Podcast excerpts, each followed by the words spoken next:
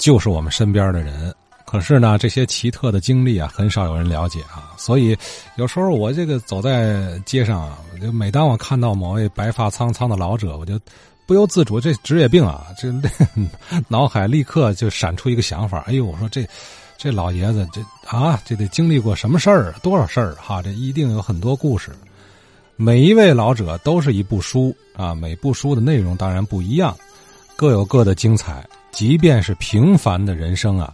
也一定会有属于他的光彩啊！万物一理，人是如此，一座建筑也一样。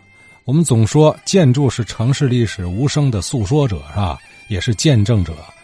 这个历史文化街区，你要是全都是百年老楼，通过不断的修缮整理，得修啊！这个马得保养，这个楼也得修啊！老建筑它就会重焕光芒。历久弥香，越来越有魅力。你看兆丰路这一带不少老楼，我看着啊，你好好给它修修、整理整理，会是这样的。好了，咱下面坐着马车就来到了兆丰路锦州道了啊。当年刘宝信先生回忆起来啊，那就是坐着马车举家搬到兆丰路的，一直到今天六十多年过去了。这两天呢，提起这个兆丰路啊，锦州道小学。长春道小学二十五所，哎，这几个词啊，在我脑子里边啊，印象就都出来了。呃，这个长春道小学呢，是我的小学的母校。在一九五八年的时候啊，我们是住在现在的义市风情区的，呃，离马家口挺近，叫民生路。圣心里这个胡胡同里边，当时呢，就是为了十年大庆，我们那块儿呢需要盖这个检阅台，就需要我们那时候的拆迁。然后我父亲呢，呃，就在这个赵公路社区的兴源里买了四间房。呃，搬家的时候呢，这不您那天一提马车，我又一想起来了，哎呦。那年五五八年搬家的时候，正好还是啊，坐着马车搬过来的。那时候可能啊也没有什么汽车搬家，很少，都是马车。呃，那阵我才呃七岁多，呃，就感觉呀挺新鲜的，赶着马车搬到这块来。呃，是五八年的年底。然后我上学的时候，就是五九年在长春道小学上的。您不上次您提您那个，也是在这个校区嘛，锦州道的分校。我们那阵儿啊是长春道小学，在那个解放前可能也是一个私立的学校，所以说就想起这个小学来呢，就就想起同学。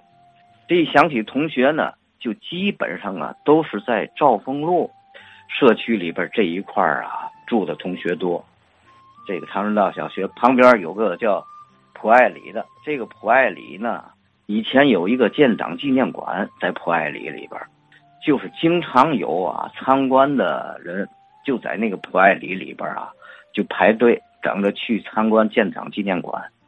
另外，这个胡同里边的同学也有挺多的，其中有一个叫徐和平的同学啊。呃，我印象最深是嘛呢？因为他也挺爱运动。我们那个踢小足球的时候呢，就是在这个普爱里里边踢。这普爱里当时啊，胡同就在这一块啊，算最长最宽的。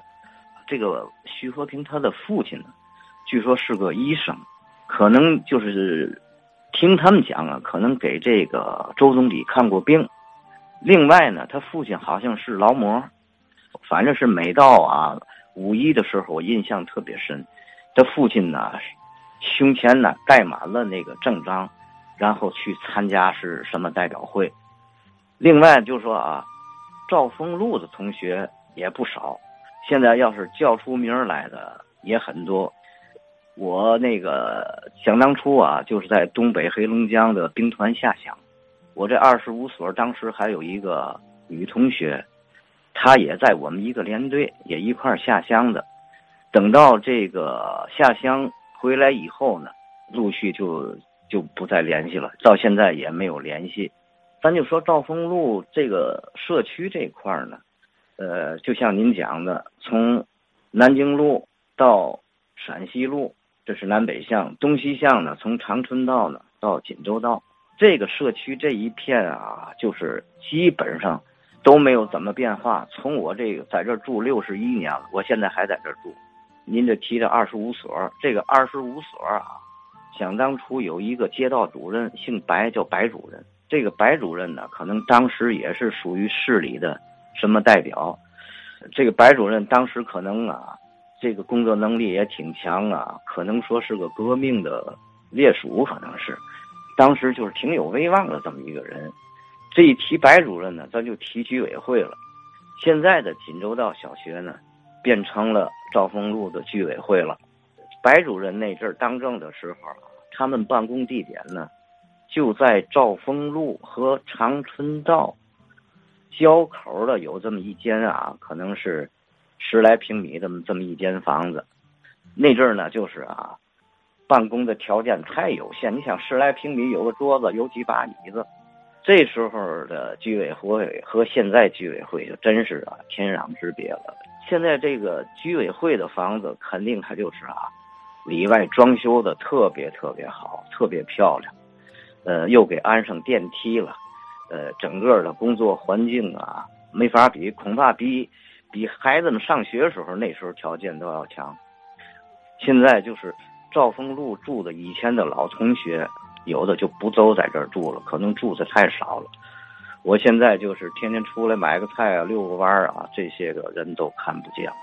现在对他们这些个老同学呢，还真是挺想念的。如果要是啊，在这个节目当中，呃，有这个长春道小学呀，当时的这一届的同学，能够听到这个广播，能够联系的话呢？哎，叙叙旧啊，也挺好的。好，刘宝信啊，刘先生，长春道小学的学生，和我呢，呃，不是一个学校，但的确是在一个楼里上的课啊。哎，这个这就仿佛什么呢？人生代代无穷已啊，江月年年望相似，哎，或者叫年年岁岁花相似，岁岁年年人不同啊。我那会儿啊。嗯，同可能是同一个教室啊，之前是刘宝信刘先生在那儿做，几十年后我我换我在那儿做了。